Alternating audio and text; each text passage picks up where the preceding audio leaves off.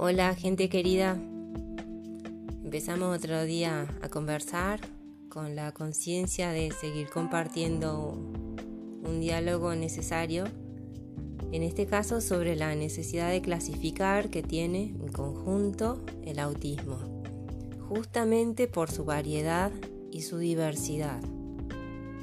Sobre variedad y diversidad y términos conexos, vamos a hacer tema aparte junto con otras dimensiones que están entre las que dio más alegría comprobar que se estuvieron revalorizando y poniendo más decididamente en la agenda común de la investigación en autismo en este tiempo a nivel global.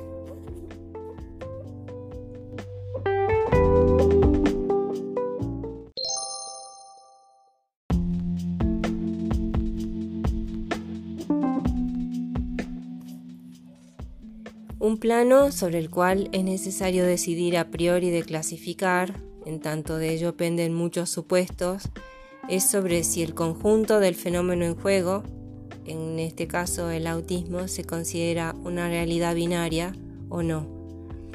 Podría haber ya una decisión de todo o nada, autismo versus no autismo, en el caso de que se debiera aplicar el término de autismo a una persona, y solo se pudiera optar una clasificación de dos polos.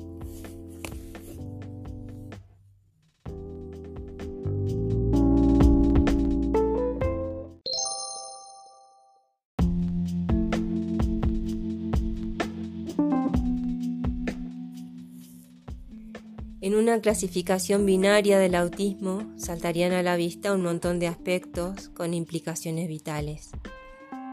En cada uno de los dos polos habría un montón de matices para distinguir, e incluso más que matices. La metáfora de un espectro sigue apareciéndose como poderosa. No precisamente un espectro tenebroso entre blanco y negro, como, hubo quien interpretara, sino un espectro de colores.